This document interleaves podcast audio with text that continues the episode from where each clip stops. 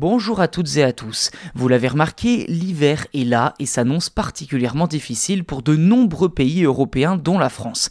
D'après les autorités, il est fort probable que des tensions très importantes aient lieu sur le réseau électrique national dans les prochaines semaines, ce qui pourrait provoquer des coupures de courant. Si certaines zones stratégiques devraient être épargnées par les coupures volontaires, une grande partie du pays reste dans l'ombre.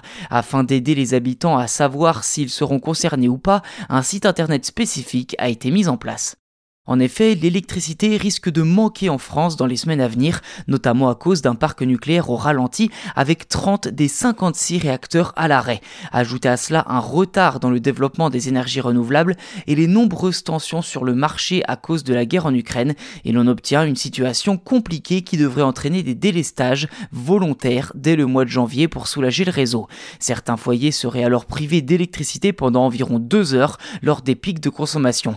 Si un particulier de un jour être concerné par un délestage, RTE, le réseau de transport d'électricité, devra impérativement le prévenir trois jours auparavant.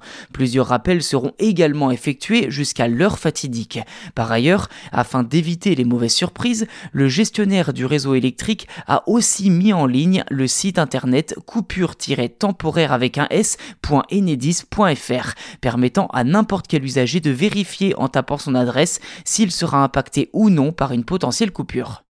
A noter que ce site affiche également une carte du pays permettant de recenser les délestages en cours par département. De son côté, l'application mobile EcoWatt offre une sorte de météo de l'électricité afin de prendre connaissance des tensions sur le réseau en temps réel. L'utilisateur est ensuite invité à adopter les bons gestes comme baisser le chauffage, couper certains appareils ou autres initiatives afin de diminuer sa consommation, soulager le réseau et aussi faire des économies.